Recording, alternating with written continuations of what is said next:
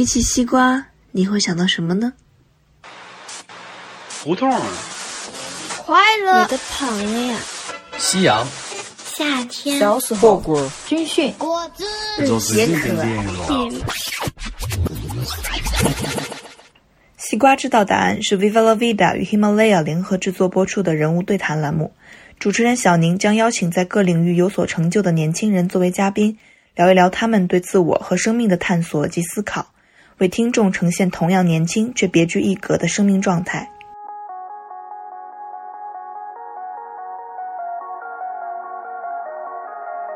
其实每一次选择，并不是做出了非常明确的利益判断，那只是当时就从自己的心嘛。呃，就是过往的这些经历，它是一个一个离散的点嘛。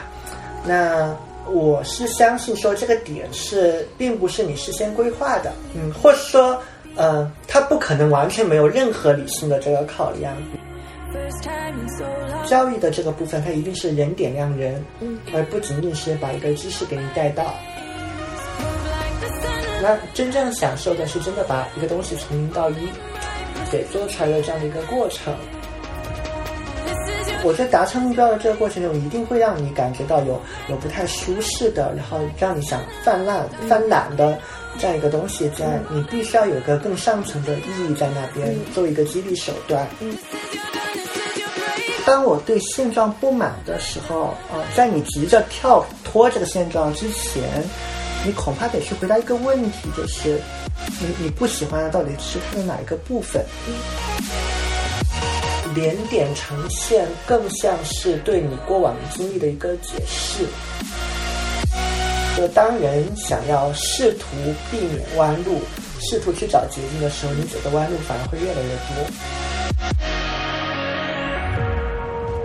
今天的西瓜知道答案，我们请到的嘉宾是我多年的好朋友 Jade。嗯，当然也可以叫他白衣喵，这是他的另外一个别名。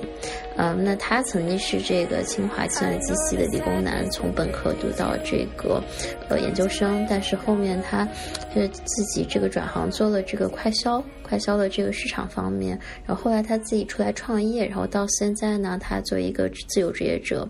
嗯，给很多的这个商业的这个呃 CEO，然后做咨询，所以他其实一直在去做很多跨界的事情。那我们今天就跟呃这一起来聊聊他的生命。记得跟大家打个招呼。Hello，大家好，我是 Jade，你们也可以叫我小白。好，，Jade 小白，嗯，那其实我们认识很多年了，然后这个你的经历，其实在我看来是非常具有跳跃性的。嗯，你最开始是这个对吧？清华计算机系的理工男，从本科读到研究生，毕业呢，去到了一家快销公司做 marketing，一家外企，然后再之后呢，你去创业，然后先是跟别人一起创业，后面自己作为这个 CEO，作为 founder 去创业。那我其实比较好奇的是，首先你可以跟大家讲讲过程中经历了什么，然后以及就是你在做这些。非常具有跳跃性的，很多人看起来非常勇敢的决定，甚至有些冒险的决定的时候，嗯，你是在想什么？你是怎么做这些决策？嗯，其其实，呃，确实啊，我的经历是蛮跳的。然后，啊，如果在一个 HR 的眼中，或者说在一个猎头的眼中，我的简历经常对于他们来讲是一个看不懂的简历啦。我说可以从几个维度来给大家展示一下我的这个经历有多跳。那你看，我是在清华念的那个计算机系嘛，而且本硕，呃，七年念的都是这样的一个专业。但是呢，我现在做的工作又跟写代码这些没有任何的关系。那现在做的其实是跟职业发展、跟人力、跟组织发展这些东西会有关。然后在职业的那个职能的选择上也有很多的跳跃。那我的专业是。一个偏向理工科的专业，但第一份工作又去做了 marketing，那么一个偏向偏向商业、偏向用户的那么一个职能，然后后面也去做了产品经理，然后也有做过运营。对，然后如果有有过求职经验的人都知道嘛，就是大家都会强调你的这个职业的连续性，就要有一个内在的逻辑在里面。但其实我的这个经历。从表面上看，他的这个内在逻辑是没有那么清楚的，嗯，所以我也承认，就是在啊大家的第一观感里面，好像我是一个非常跳脱、非常自由的一个人。那甚至之前还有人给我下过一个定义，他说我是一个啊非常享乐主义的人。其实每一次选择并不是就是做出了非常明确的利益判断，那只是当时就从自己的心嘛，就你的心告诉你我应该做这样的一个选择，那我就去做了这样的一个改变。嗯。那我我是蛮认可这个判断的。哎，所以你现在再回头看，你会觉得像那个 Steve Jobs 说的这个 dots connect 吗？你可以更多讲讲是怎么 connect？啊，我是很赞同这样的一个事情的。呃，就是过往的这些经历，它是一个一个离散的点嘛。那我是相信说，这个点是并不是你事先规划的。嗯，或者说，呃，他不可能完全没有任何理性的这个考量。比如说。呃，我当时学计算机的时候，那为什么选择快销呢？我是确实感觉自己好像不是学这个专业的料，而且没有那么的开心。那当时也因为做了实习，机缘巧合的觉得好像做这种消费品，做一个品牌，然后尤其做一个新品，把东西从无到有弄出来，那这个过程我还是觉得蛮愉悦的。那我就做了这样一个选择。你现在当然可以说，呃，其实你当下这个决定它不一定是最好的，或者说，即便你做了这个决定，你完全可以收集更多的这个信息，让你的这个决策做得更好嘛。但这些都是事后的回溯，嗯，所以在在当下，我觉得一定是基于非常有限的这个信息，你既有感性的成分，也有理性的成分，嗯，然后做出了每个选择。嗯，但现在回看的话，我觉得呃连点呈现更像是对你过往经历的一个解释。嗯，嗯，而且这个解释你绝对不会说啊，我当下拿到了那个机会，拿到那个 offer，我就说啊，果然我今天的这个选择是对的。嗯，至少对我来讲不是这样。嗯嗯，如果具体来说，也是当我啊进入到自由职业者的状态。真正的就是我来做我自己的 CEO，嗯，是到了这样的一个阶段的时候，我才会发现过往的这么多看起来好像很杂乱无章的经历，其实每一段对我来讲都很有意义。就比如说，我觉得你可以先讲讲你现在在做什么，然后你再从头讲一讲，就是对，因为我觉得现在可能听众还没有特别强明显的感知，是你现在在做什么。OK，那现在我是处于一个自由职业的一个状态嘛？那其实是一个独立的一个咨询顾问。嗯，但严格意义上来讲，其实我有非常多商业的面向。那针对不同的客户，我所展现的面向是会不太一样的。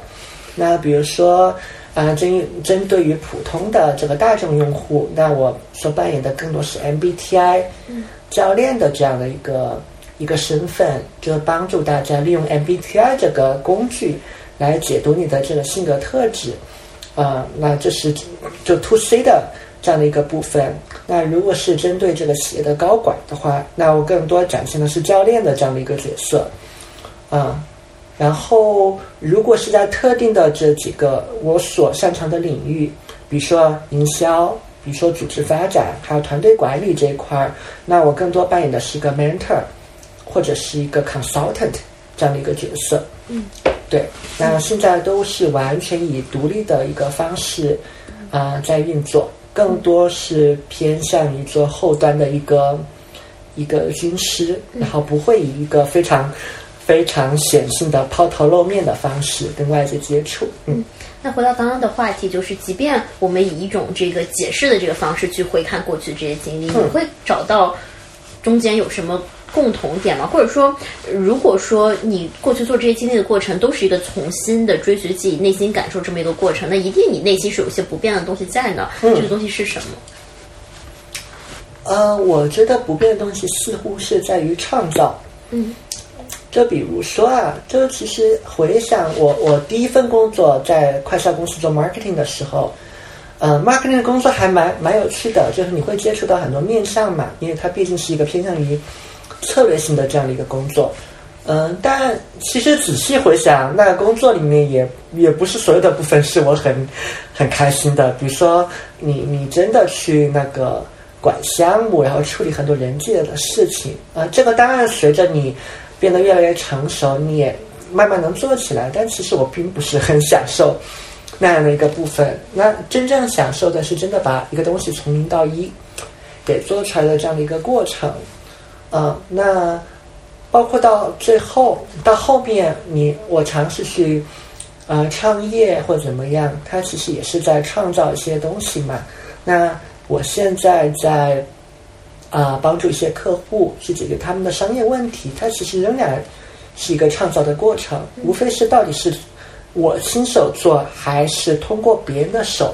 去创造出来那样的一个东西，它都是一个创造。但创造是个特别宽泛的这个词。如果你说创造，那艺术创造也是创造。就是说，你觉得你现在 settle 到那个点，是你觉得这是你未来长期想做的事情吗？还是你依然在去寻找哪一种创造过程是你自己可能更长期的向往？也或者你觉得就没有一种长期的向往，所有创造我都可以做。我希望我人生体会更多不同的创造。嗯，我对创造这件事情是有我的一个。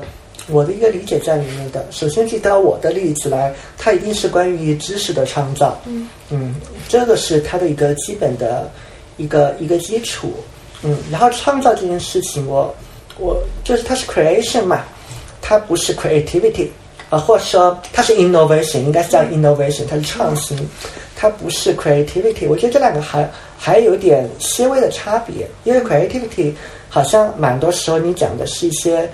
嗯，比较小的具体的小的灵感，但是 innovation 的这个过程，我认为它是一门，它是一门科学。对，或者说我听起来 innovation 这个词更多像是一个呃，基于具体实用功用的，它像是一个设计跟艺术，就是 creativity 更多是一个艺术的这个感觉，然后 innovation 更多是一个设计的感觉，就可能设计是艺术，还要加上你实用的这个功能功用是什么？没错，是这个样子的。嗯，然后我觉得在这一点上，其实从来都没有变过。你像你在企业里面做一个新品，你你不是在做一个完全不考虑市场的一个艺术创造，其实不是在表达，其实你是在去思考，说我做这些东西怎么去解决别人的问题。嗯，或者是说，呃，这两者你都有在兼顾。嗯嗯，尤其是随着你越来越成熟的时候，你会慢慢的在这种实用的这个要求之下，然后慢慢去寻找你个人的表达空间。嗯嗯嗯。嗯，哎，那你觉得就是对于你来说，可能你找到了创造创造这么一个 underlying 的这个主题，那对于更多的大家呢，就是说大家可能有的时候也会有些迷茫，哎，这是不是我真的喜欢的专业，或是不是我真的喜欢的职业？我一辈子就要做这个事情吗？就怎么能够找到自己内心真正感兴趣、真正有热情的这个呃这个这个工作也好，行业好，或者说这个最终像你找到这个创造量，它其实是一个。Underlying similarity。嗯，那这边是可以先给大家分享一个教训啊，可以先反向回答，用什么样的方式是找不到这样的一个答案的？呃，我我曾经有段时间是，我觉得都是学生思维嘛，你会你会幻想说有这样的一套方案，或者说有这样的一个人，或者说有那么一个具体的机会，能够能够帮助你，好像得到一个非常确切的答案。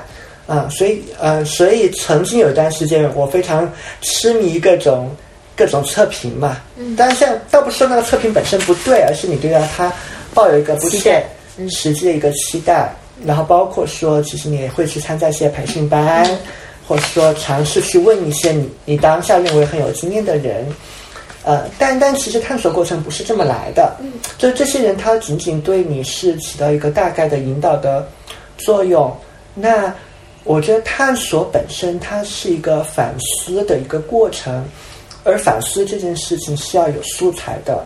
那所谓的这个素材都是你过往的这个经历。嗯，嗯，你的这个经历可以是成功，也可以是失败，但它必然是有一个明确的结果在那边。但这样也意味着，如果你想积累更多素材，你你可能要走更多弯路。就是我们有没有更好的方法去判断说什么样的素材？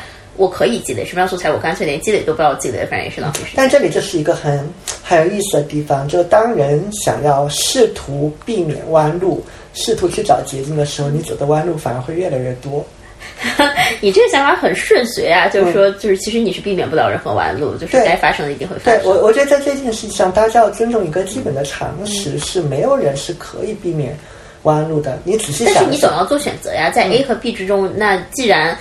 怎么做都避免不了弯路，那我干嘛还要做选择呢？嗯，但我觉得在小的事情上是大家一定会基于逻辑的这个计算和判断。但我举个例子，比如说你当时啊，你知道你不喜欢做计算机相关的事情，但是你计算机之外，你到底是比如说你去快销做 marketing，还是你去互联网公司做产品经理？它其实是有很多选择。就在这个情况下，你怎么做选择呢？就如果说弯路必然要走。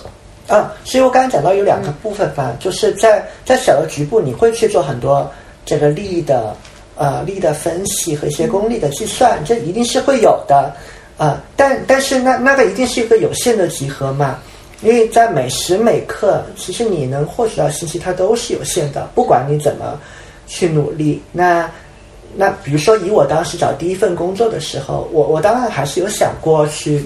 面一些计算机类的这种公司，毕竟大家都这么走嘛。那你还是觉得好像不找一找也不是很 不是很对得起自己啊。而且我也不太确定找别的呃方向是不是能够真的拿到 offer 嘛。当下也没有那么强的一个自信在里面。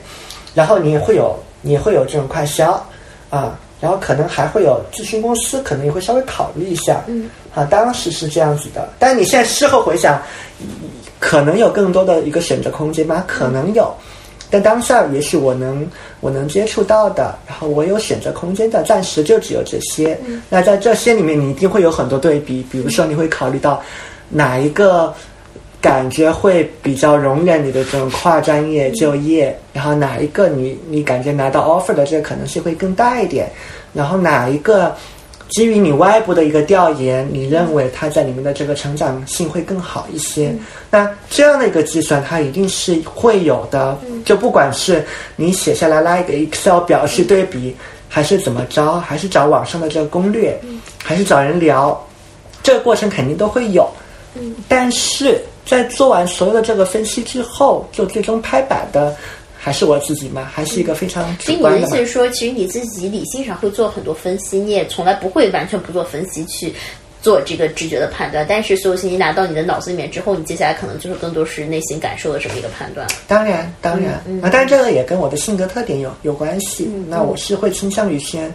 先去做一个理性的分析的，嗯嗯嗯嗯，哎，那讲到性格特点，其实也挺想跟你聊聊你，因为你最近在做这个 MBA MBTI 相关咨询的这个工作嘛，我相信你对这个体系其实也会有很多的这个了解和思考。因为当大家提到 MBTI，可能更多想的就是一个非常浅显的职业测试。那你要不要跟大家聊一聊，就是这方面其实它更多的是一些什么样的东西，有什么是大家可以去借鉴的？嗯，我对 MBTI 的基本概念在这边其实不太用展开，因为大家很容易在网上就能搜到。很多相关的一个理论，对，呃，但接触过的人应该都还还是会有一个很大致的观感，就这个工具它本身是比较简洁的，因为它有一个分类方法，把人分成了十六种类型嘛，啊，但是所有这种看似简单和优雅的这个工具都会有样这样的一个问题，就是它的使用和解读是特别容易出错的，因为越简单。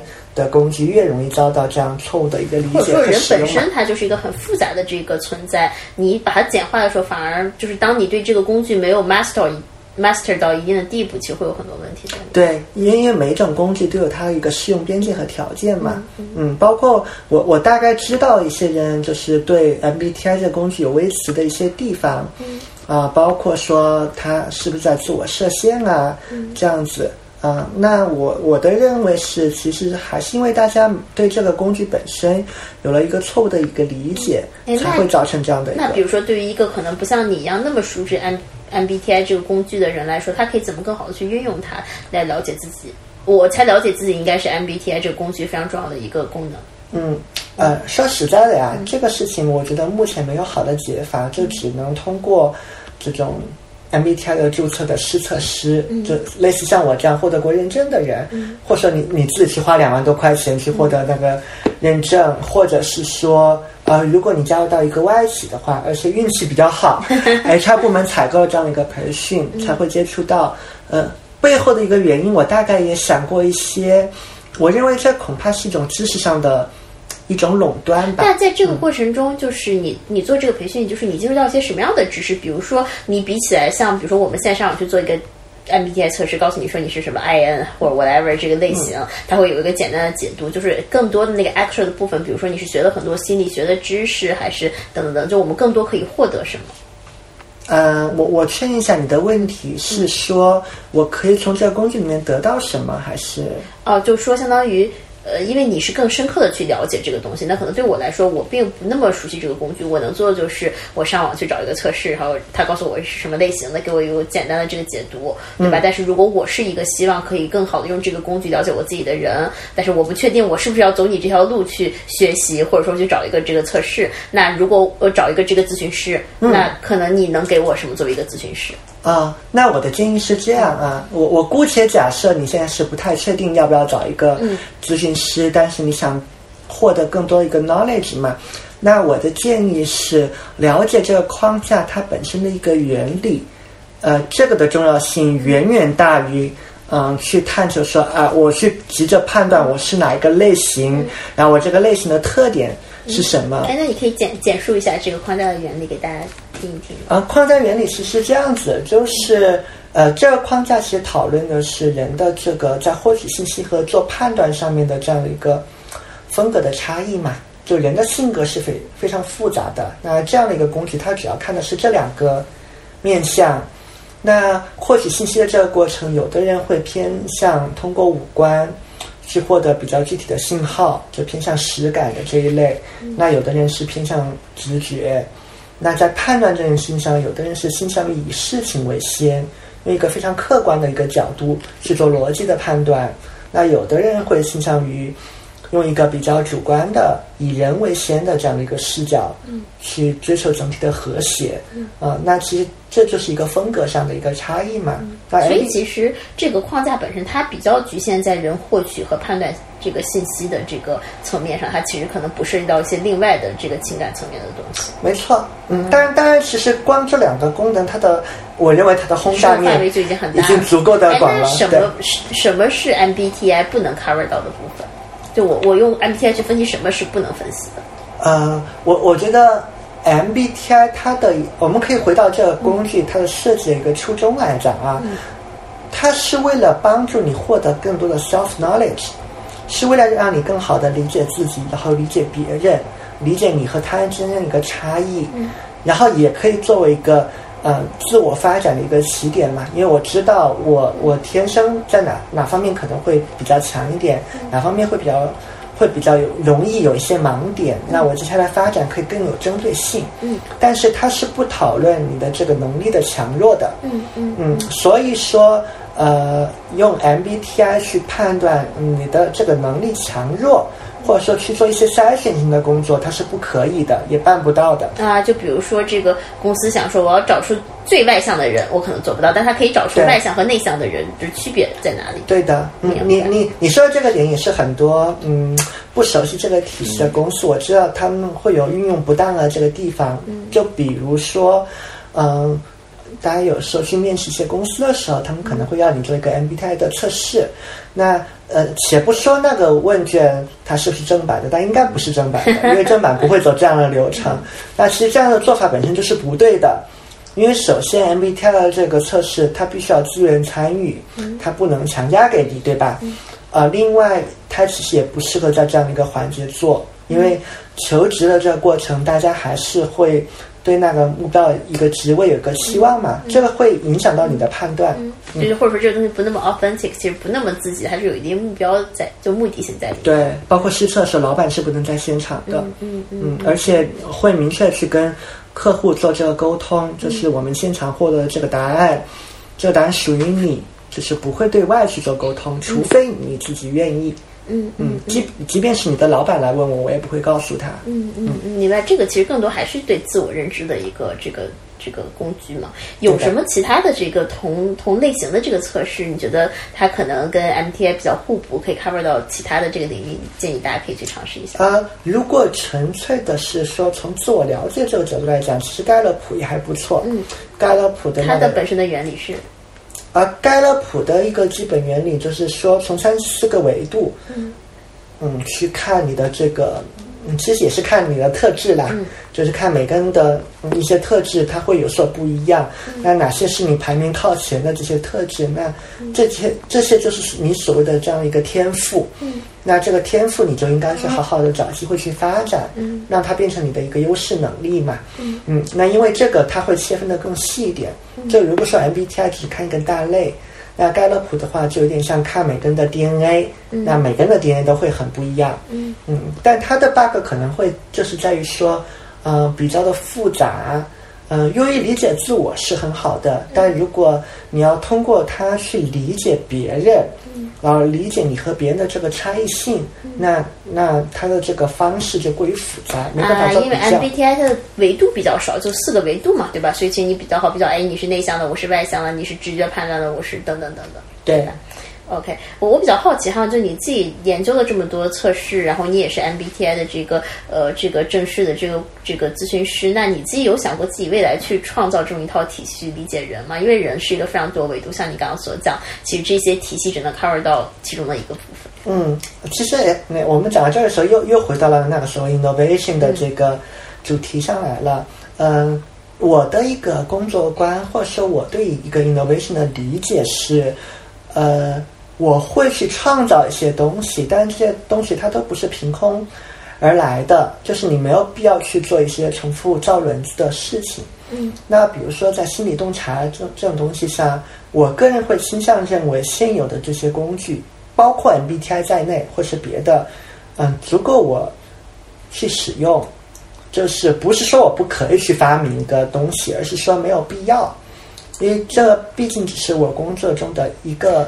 一个部分，但是我猜你在去用这个工具的时候，其实你会发现这个工具很多可能有缺陷的地方，或者说你自己对人的观察更加复杂。我猜想这个工具的发明者他一定也是看到了人性非常复杂一面，但他为了让这个东西更好的被理解，他只能做一定程度上的简化，嗯，以作为牺牲，对吧？就是你会有想说，比如说去给他。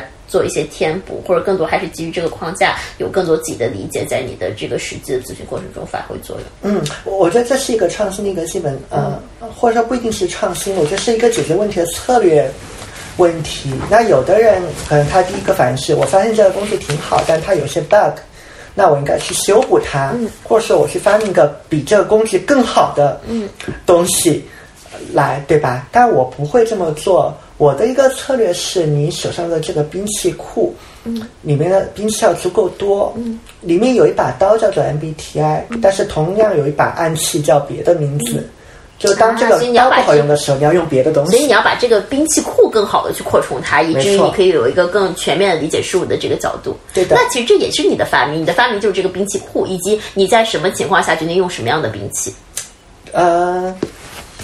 可能是大家对于这个发明的这个诠释会不一样，就是从这个定义上，嗯，讲你也可以认为说，对，这其实你就是你自己去认知人的一套体系，只不过你是借用了很多前人的框架，但是依然最难的地方在于你要知道什么时候用这个工具，你到底怎么用它。没错，其实这个也是咨询呃咨询师的一个基本的。我觉得职业的素养，因为很多人他们可能会误以为，呃，咨询公咨询公司那些咨询顾问最核心的一个技能是，哇，怎么用好那个 SWOT，怎么用好各种各样的框架，然后把它记得非常熟练。但其实不对，其实难的不是说你知道有这么一个武器，而是你知道什么时候用，嗯，用到什么程度，以及什么时候它管用了，应该换别的兵器。可以举个具体的例子吗？其实刚刚性格测试这个就，嗯，就算了，嗯，对吧？就是如果你告诉我你的目你的目的是做人的筛选，嗯，而不是说去了解这个人的一个基础，那 MBTI 就不适合，嗯，他应该用别的一个工具。嗯，那如果你的目的是了解自己，而且你还希望说掌握一套框架，同时去理解别人。理解差异性，那 MBTI 就挺好的，但是盖勒普可能就不太好。所以其实你要结合你自己本身的这个目的，结合这个工具它本身的这个 strength，就是它的这个呃优势的地方和它自己这个它的适用范围或者它局限的地方，去做综合的一个考量。对，其实工具是这样，我们用人也是一样的。你要清楚的知道每个人他能做什么，不能做什么，然后什么什么东西在什么样的一个条件下他能做得非常的好。然后有哪些是，呃，给足外部的激励，他勉强也能上；有哪些他死也做不好，哦，那对吧？然后你再利用人的这个差异性，就打组合拳嘛，达到你想要的这个目的，其实是一样的。对，对一个工具也好，对一个人也好，它道理是相通的。嗯，讲到你作为一个自由职业者，你一天的生活节奏是怎么样的？你可以以比如说昨天、今天为例，都可以。嗯，其实这不是，这是时常让我感到一个困扰的 困扰的问题，因因为我我的做我我的那个计划的一个方式。嗯，大概是以周为单位，就我大概知道这个周的重点是什么，但不会写的那么的细。或者你可以讲讲你这周大概都经历了什么样的工作，或者将经历什么？嗯，因为这就有几个重点嘛，就比如说呃，游戏已经约好的这 MBTI 的这个咨询的客户，那时间是要安排好的，然后他们的报告是我要花时间去阅读的，那这是一块嗯比较固定的这个工作，然后这周也会有几个大的客户。包括意向的客户啊，跟他们要去做一些接触，然后月底又有一个大会，我要去我要去做这个演讲人嘛，有一些稿子可以开始准备着，然后包括今天要跟你来录播客这些，那这些大概也是我上周差不多在定下来，然后写在那个 iPhone 的那个代办事项里面，它是一个以列表的方式，嗯，呃，去存放的，就不不是那么严密的。这样一个计划，但我大概会知道这周会发生什么事情，以及今天会发生什么样的事情。嗯嗯嗯。但是就是因为我自己也做了做过一段时间的自由职业者哈，我就发现这个自由虽然。它有很大的好处，就是其实你可以去做自己想做的事儿，不受管控。可是自由也是有代价的，或者说自由其实有很多你需要做很强自我管理的东西，对吧？比如说，当不像在学校，或者当你有个上上司，他给你定一个比较明确的目标，你要给自己定目标的时候，很多时候其实你第一，你目标怎么定，往哪个方向走；第二，就是你定了目标之后，你怎么去管理你的进程？你可能今天心情不好，如果我在一个公司，我有这个上下级，对吧？我必须得往前走，那我就往前走了。可是我如果自己在家，我就是心情不好，我可能今天就真的什么都不干了。很多时候，其实时间就这么被浪费了，或者说没有被很好的利用。就你是怎么去做这个过程中的自我管理呢？或者说你对自由的理解是什么？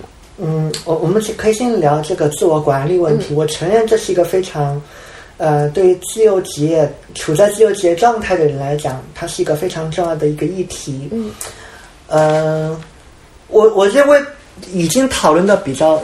多的部分是这种理性和逻辑上的一些道理，就比如说，嗯，什么事情要分成那个，要按照重要一个轴，然后。但是我我我其实觉得你还是可以多怎样这部分，因为其实我相信咱们大部分的听众其实没太有经历过自由职业的这个呃这个阶段，然后他其实很向往这个，大家都想说啊，我要赶紧到有一天我可以不用为别人打工。但但我觉得这个部分就是偏向于理性思考这个部分。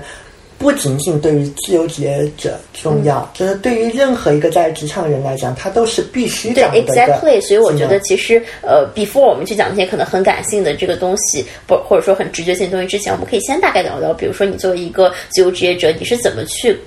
做这些任务管理或者自我管理有哪些 key principle 是你自己比较会遵守？我举个例子，比如说最近我会发现的一些东西是，像今天咱们前面聊到的，说其实你要对自己有一个这个内心能量的管理，对吧？我举个例子，我之前过去三个月的时间，我都是早晨起来锻炼。我锻炼意味着我早上要晨跑，然后我要去上普拉提课。那最开始我可能很兴奋，然后也锻炼了身体。后来我就发现，当我早晨完成了这么大一个 cycle 之后，我就没劲儿了，我就想睡觉。然后我中午睡完觉之后，我下午什么也不想干，因为刚睡觉起来就很迷糊。所以我一天就被浪费了，那我就意识到说，哦，那这可能是一个不太好的这个顺序。我现在就会把这个运动放到下午偏晚，但又不是晚上特别晚的时候，因为晚上特别晚，你又会特别兴奋的睡不着觉。是。那其实我会发现我自己在生活中不断的做这样的优化，包括说我发现说有些东西其实你需要用到手机互联网，有些东西你不需要。但是如果你不需要用的时候，你还把手机放到旁边，它会是一个非常非常强大的干扰。嗯，包括说，呃，我会发现说，比如说这个，我可能在下午的时候去跟人打交道会很好，但上午我可能会需要一个自己的时间去做大段的思考。包括说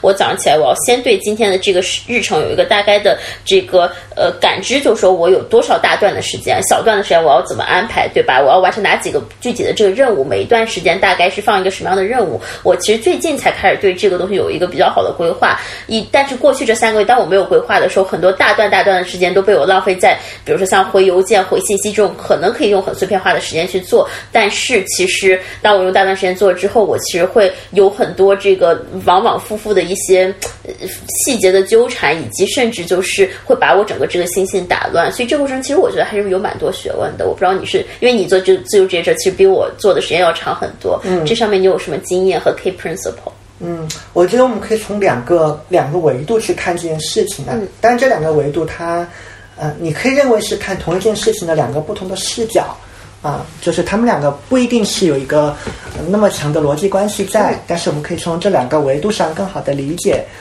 嗯，我们刚刚讨论的这样的一个问题，一个涉及到目标的这个管理嘛，那目标管理既有非常局部的，也有非常整体的。啊，更更大的一个目标。那局部的部分是讨论的比较多的，就包括说你的目标清晰，你要写下来，你要非常清楚的知道我在一个特定的一个时间段里面，我必须要拿到一个什么样的一个东西。嗯，那这个大家一定要要去做，然后这个也。也也没有什么好商量的，就是你会多久频率去做一次这样的事情？你可以举一个具体的例子，比如说，其实我今天就以今天为例啊，你看我每天的代办清单，它其实就是一个非常简易的目标管理嘛，就类似我今天要跟小宁就在中午的这个时间段完成播客播客的一个录制，嗯，它就是一个非常非常确定的时间线有今天，嗯，然后跟谁也有小宁，然后在哪个地方，嗯。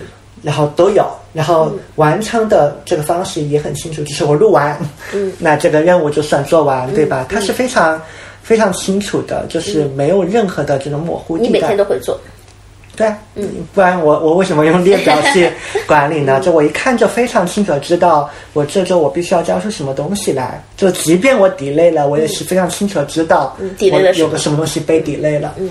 嗯，然后这是一个部分，但但我觉得更加重要的部分，或者说容易被大家遗忘掉的这个部分，就是你所有的这个小目标，它还有一个更上层的目标，嗯，就是所谓的这种愿景目标，或者说梦想目标。那这种东西它一定不是这种可以量化的，然后它一定是一个偏向于画面的这样一个东西。那那于我来讲，其实。就是你刚才问到的很多东西，就是我的我的人生终极目标是什么？有哪些东西是我真正在意的？嗯，那可能我脑中能想象到，就是我在我在对外不停的发光，嗯，然后通过我创造出来的很多光芒，嗯，或者说一些一些东西去点亮了周围的很多人，嗯，就你从我的那个生命画像上也能看得到。但这个是我的一个一个更上层层。更上层的一个一个想象，那因为有了这些东西，你的每一个细小的目标，它才有了意义，或者说它变成你一个判断标准，是什么事儿你愿意做，花时间去做，什么事儿你可能都不愿意做。如果离你这个终极的这个梦想都没有什么关系，那你可能就选择不去做这件事。对，因为每个做，我觉得达成目标的这个过程中，一定会让你感觉到有有不太舒适的，然后让你想泛滥、泛懒的。这样一个东西，在你必须要有个更上层的意义在那边，作为一个激励手段。嗯，那这个是必要的。嗯，然后刚才聊到其实是目标的这样的一个面向嘛，然后另外一个面向，我觉得要特别聊的就是这种精力的管理。嗯，那精力的管理，我觉得它的核心关键是就长期的一个长期的一个均衡。或者说长期的平衡，嗯嗯，因为我觉得在短的局部是很容易出现你刚刚说的那个状况的。就今天，啊，我今天工作状态真好呀，我就拼命工作，然后没想到太嗨了，然后第二天就觉得累得要死，我今天就不想工作了。或者说今天锻炼，我觉得今天状态真好呀，我就多跑两圈，然后明天整个人就飞了。嗯，我我觉得在局部出现这样的一个波动，嗯，是非常正常的。嗯，但是嗯，能够在长期的这个范畴里面保持一个均衡，我觉得是这个是更值得去关注的。那这要达到这样的一个目标，我觉得它基础是要不断的去对自我做观察。嗯。要了解自己更多，这个也是属于说，你为什么要用 MBTI 这些工具去了解自己？哎，你过去有什么例子是说，可能你你出现一种长期不均衡，然后你发现出了问题，然后你慢慢去了解，可以举一个过去你的自己的经历吗？呃，其实我还是蛮容易工作狂的。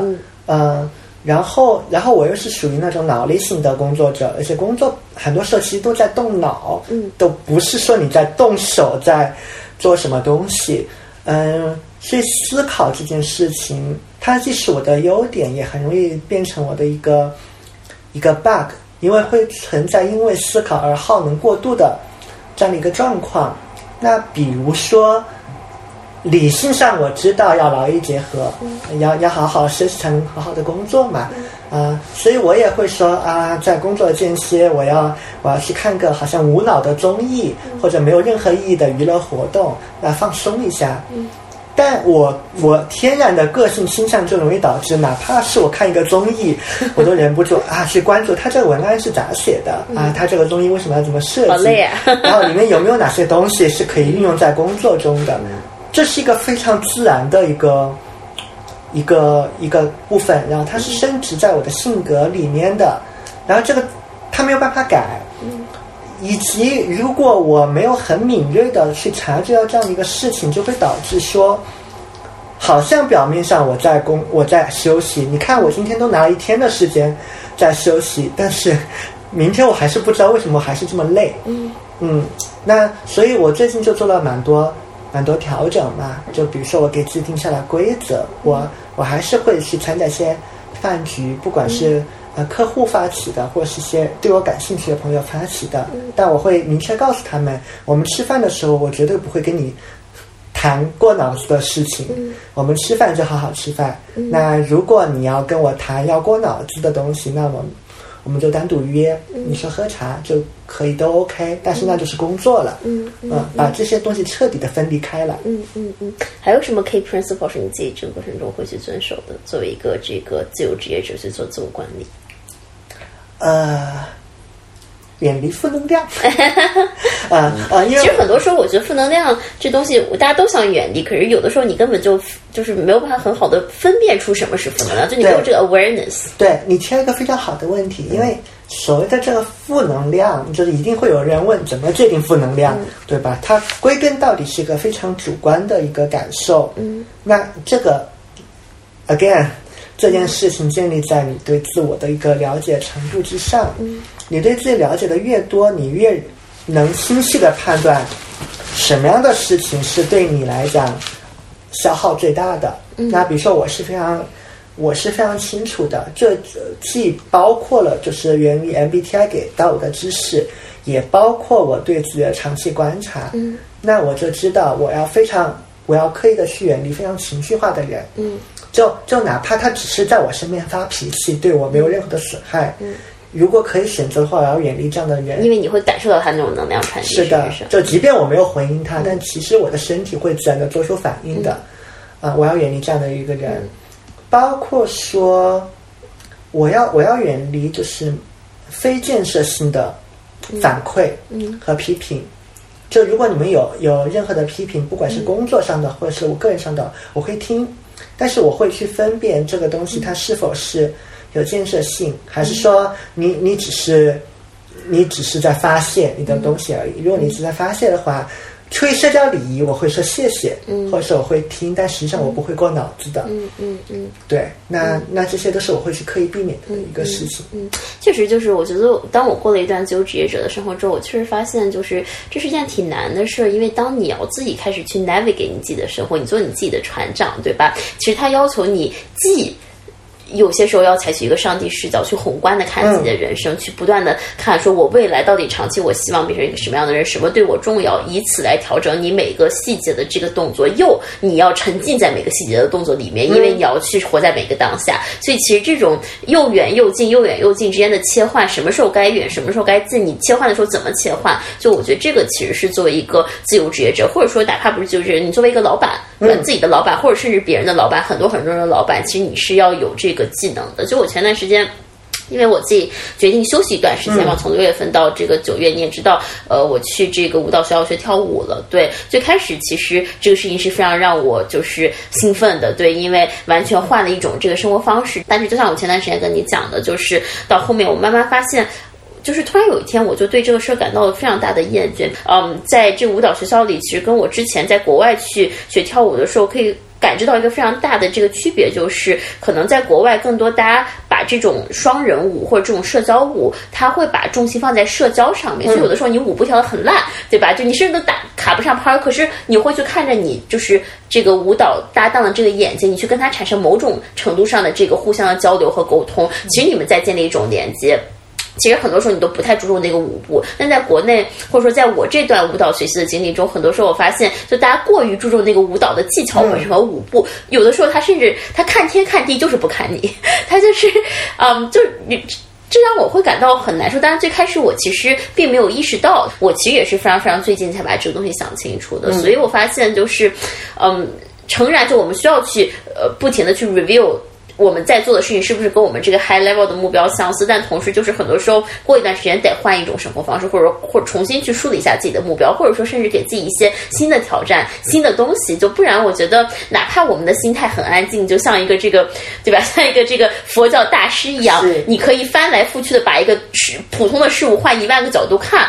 但是，我觉得终有那么一天会有些许。的厌倦，而我们又不是说不存在这个条件去添加一些新的元素到生活里面。其实我会发现，偶尔的，比如说每隔一两个月，哪怕比如说我我之前健身教练当时给我一个很有意思的建议，我有段时间跑步真跑得很疲的，我真不想跑步。他说你换双鞋吧，嗯，真的换双鞋之后，不知道为什么，但是就会觉得有些。不一样的新鲜感，哎，对这个事儿可能热情又回了那么一点点。所以这其实是一些很小的技巧，但是我觉得它其实对每一个当下你的感受又会有很大的影响。嗯，不过你刚才在讲这两个例子，我觉得还有一点些微的差别在里面。像跑步这件事情，我认为它还算是一个比较外在的一个东西，就让你换个鞋或或怎么样，它还是一个借助了来自外部的一个力量的。但是在跳舞这件事情上。其实更多的你还是在关注内在的一个感受，对，嗯，而且我我认为你的那个理解的那个过程，它非常的重要。就如果你没有那个对自我的这个理解，就首先我捕捉到这个信号，就是好像我没有那么。沉浸在跳舞这件事情上。我那天其实非常非常明显的感受到，因为我一般上舞蹈课的时候，我都是一个小时过去了，我都没感觉就下课了，就是太开心太沉浸。我那天至少每隔五分钟看一次表，然后一般来说呢，我上次看到我就是一般一节课可能十几个同学一起跳舞，看到大家我就觉得哇，生活太美妙了。竟然大家能就是你看就是在这种高楼大厦里面，大家都以为是那种非常森严，但其实有一群人这么愉悦的享受舞蹈的快乐。但我那天看到大家，我就觉得很厌烦。对，然后包括那天整个一堂课，我只有在跟我的古巴老师跳舞的时候，我很开心，因为我知道他是打开的，我知道他是能感受到我的。所以，当我有了这些感受之后，我都还没来得及问我自己为什么有这些感受，我就先做一件事，就是我先把舞蹈学校这个会员停了一个月，因为那个时候我知道有什么不对，尽管我还不知道有什么不对，但是我知道是你给我发信号了。嗯嗯，对，所以我觉得在这件事上，我们可以得出一个结论性的东西，就是嗯，相信身体的一个。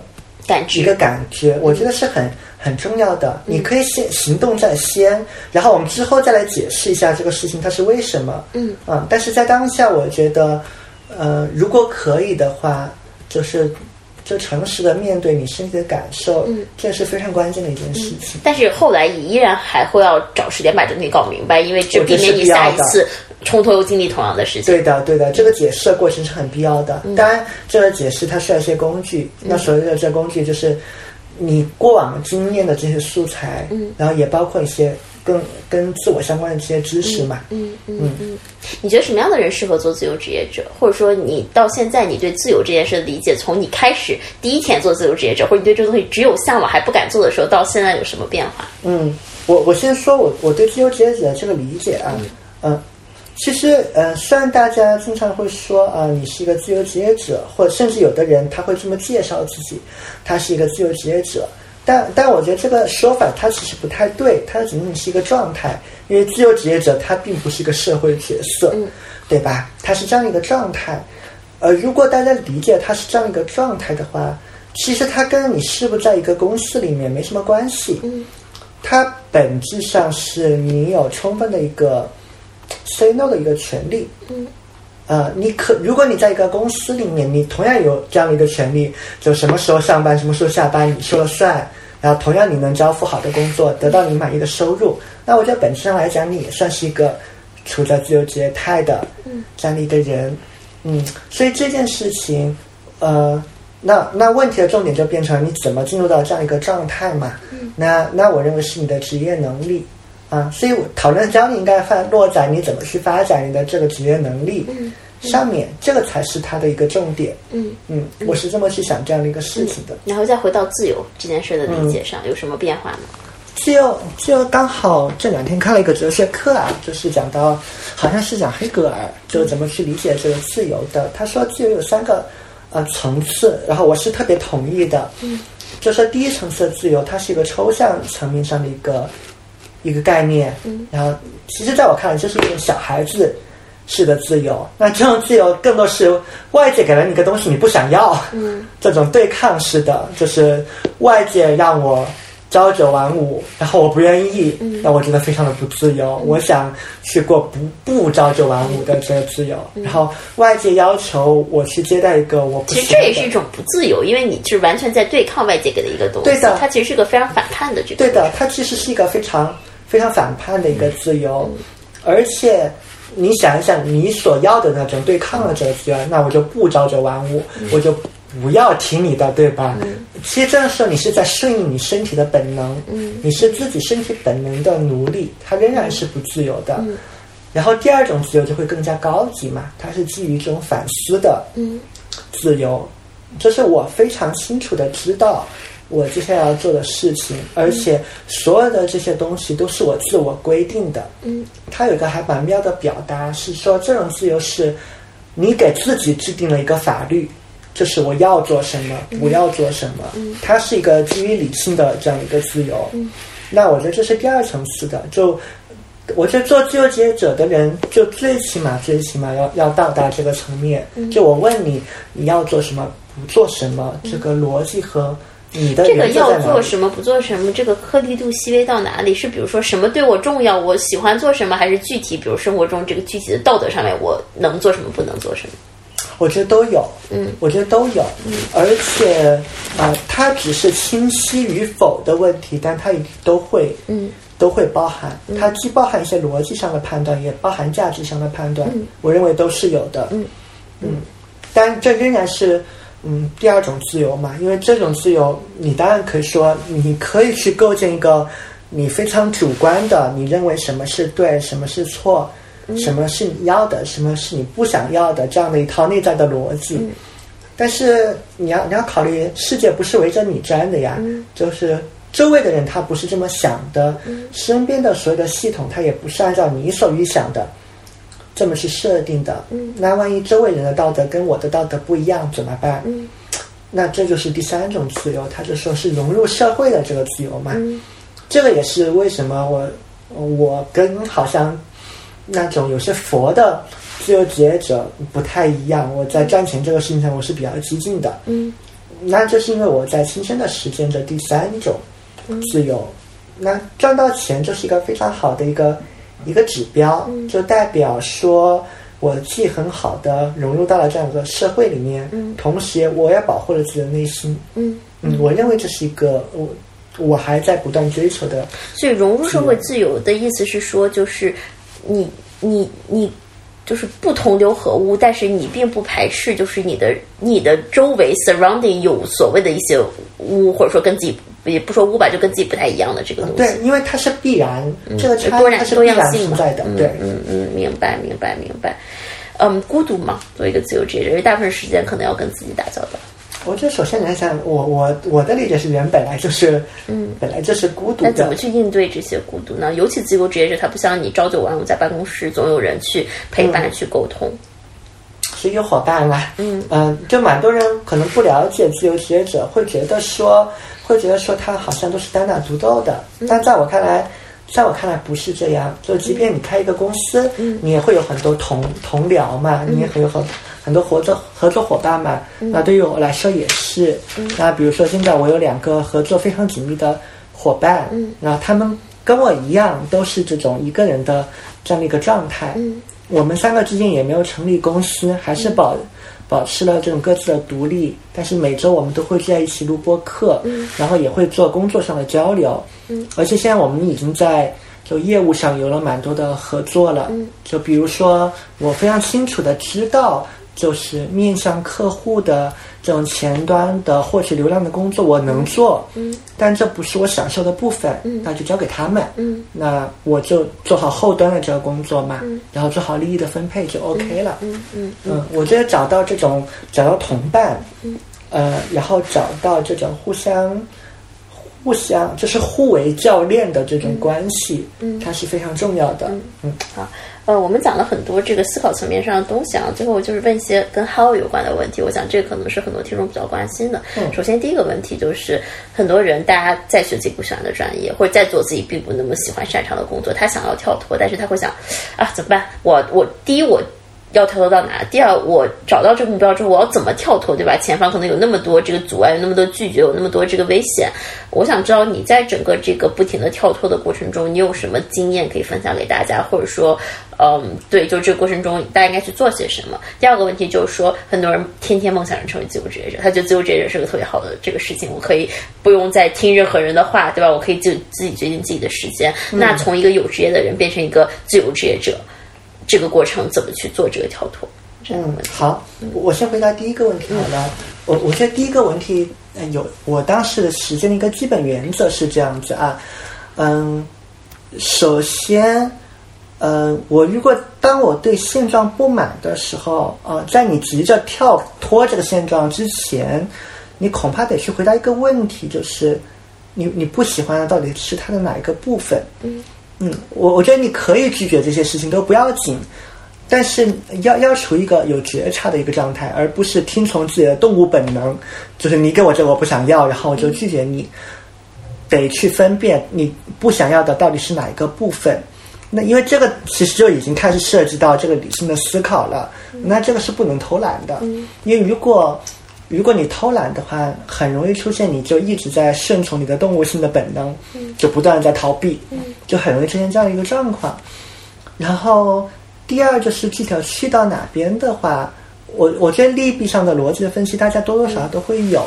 嗯，但我的经验是，当下基基本上是想不太清楚的，啊，有的时候还是凭个一个大致的感觉。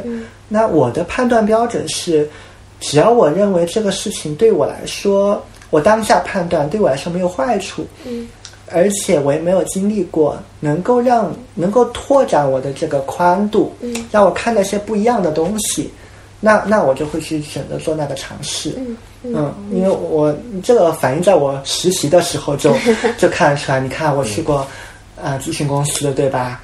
然后我也去过快销公司，但我当时去了快销公司，我还不是做 marketing，、我是去了研发，而且还是去了研发下面做包装的，就是就跟你八竿子打不着。但是就觉得嗯，好像也没有接触过，那就应该去碰碰看。嗯，包括创业也是嘛。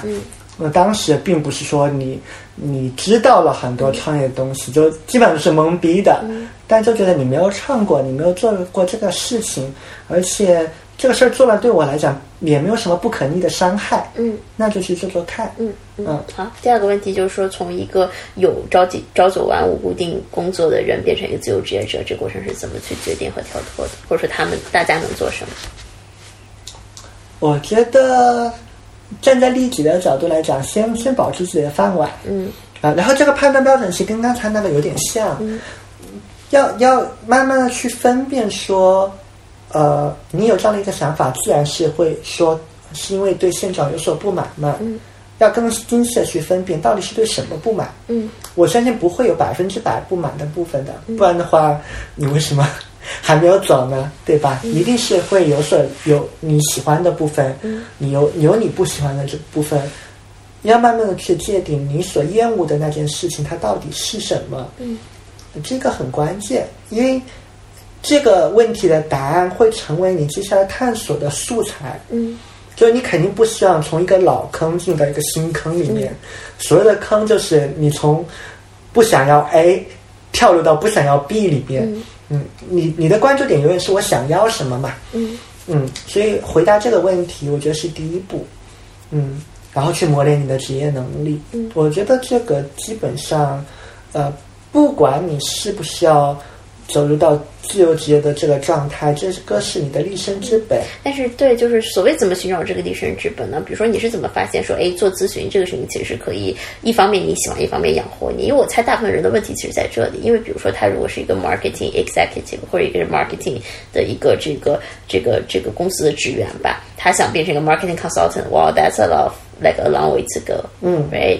我们大家就会在这怯懦说：“那我可能我怎么能做一个自由职业？谁谁谁来付我钱呢？我怎么找到业务？我找不到。”然后他就望而却步了。嗯，我觉得最终还是回归到职业能力上来。看一下你在这样的一个当前专业职能上，你有没有独当一面的这个能力？这跟你的 title 其实是没有关系的。因为你作为自由职业者，你总还是要自己找客户的，对吧？这是肯定的。嗯，就这方面能力是一，就或者说自由职业者，不管你的这个核心能力是什么，不管你是做这个市场的咨询，还是管理咨询，还是什么，你得自己能找客户，你得自己能独立的完成 project，能交付。就我猜想，应该有这么几个能力是你必须具备的。是的，所以你得具备 CEO 的一个视角。嗯嗯嗯，你可以，你可以想象说。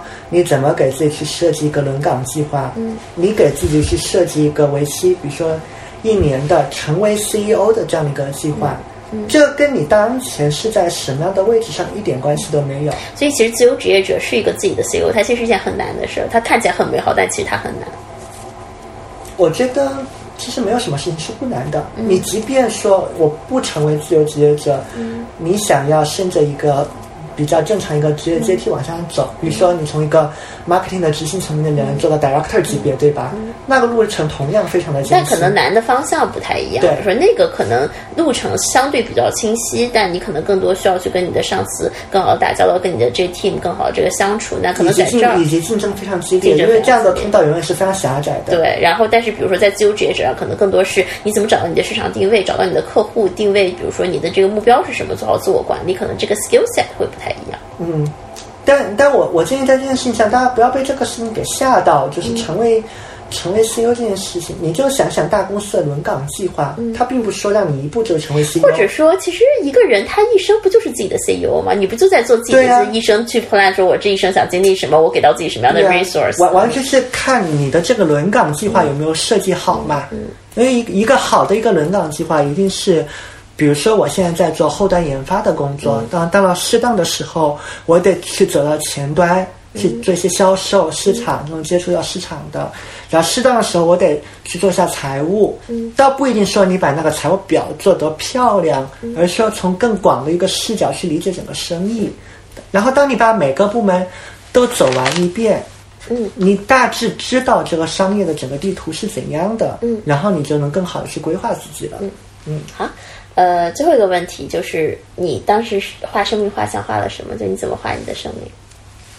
嗯，其实画过两版，嗯，只画过两版，但最新的这一版是我比较喜欢的，而且也嗯，反正至少到今年，我觉得都没有什么可以可以更改的空间。它就是一个嗯，画了一个像漩涡形状的这样一个小太阳。嗯。然后它对外发射光芒，然后周围还有一堆更小的太阳，然后它们也在对外发射光芒。然后我所想象的，其实我就是那个发光体嘛。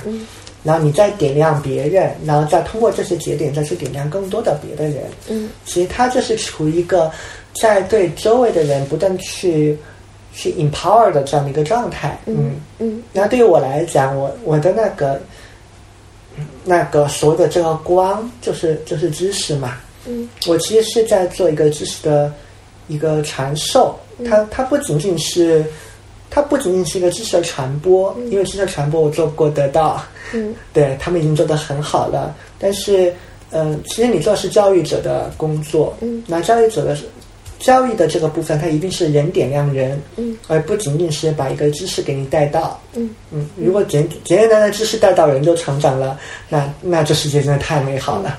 或者说，其实人点亮人的过程中，它有比知识更高维度的这个东西是不可言说、不可量化的。没错，嗯，好，呃，有没有什么？就因为我们这播客的名字叫“西瓜知道答案”，有没有什么问题是你在这个人生阶段想要寻找答案？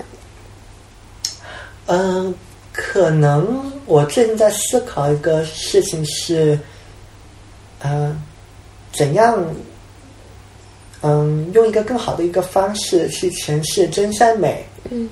这样的一个这样一个抽象的概念，嗯，嗯，问这个问题的初衷是，我我们知道人有很多差异性嘛，每个人都不一样，这个也会反映在你的所谓的教育的这个工作上。但我是倾向于认为，所有的人都是向真、向善、向美的。嗯。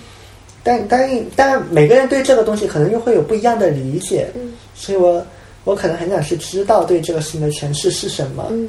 但也有可能它后面会成为一个哲学上的问题，它没有办法得到什么叫诠释？就你指的是每个人是怎么看真善美的？每个人怎么定义的吗？对，因为可能我希望找出一个相对来说能够，或者说你觉得有一个更好的，或者说更这个能够达成共能达成一个共识的东西。但我觉得这个恐怕很难。但但本来本身这个思考的过程，它本身就会很有意思。嗯嗯，好，到这吧。好啊，开心。如果要为 Jade 画一幅生命画像的话，我想画面的中心应该是一朵栀子花。嗯，就栀子花，其实它那种清香是我特别喜欢的，就是香的很淡雅，然后呃不那么的浓烈，让人觉得刺鼻，但是又有那种很很清幽、很清雅的这个味道。我觉得就像 J 给我的感觉一样。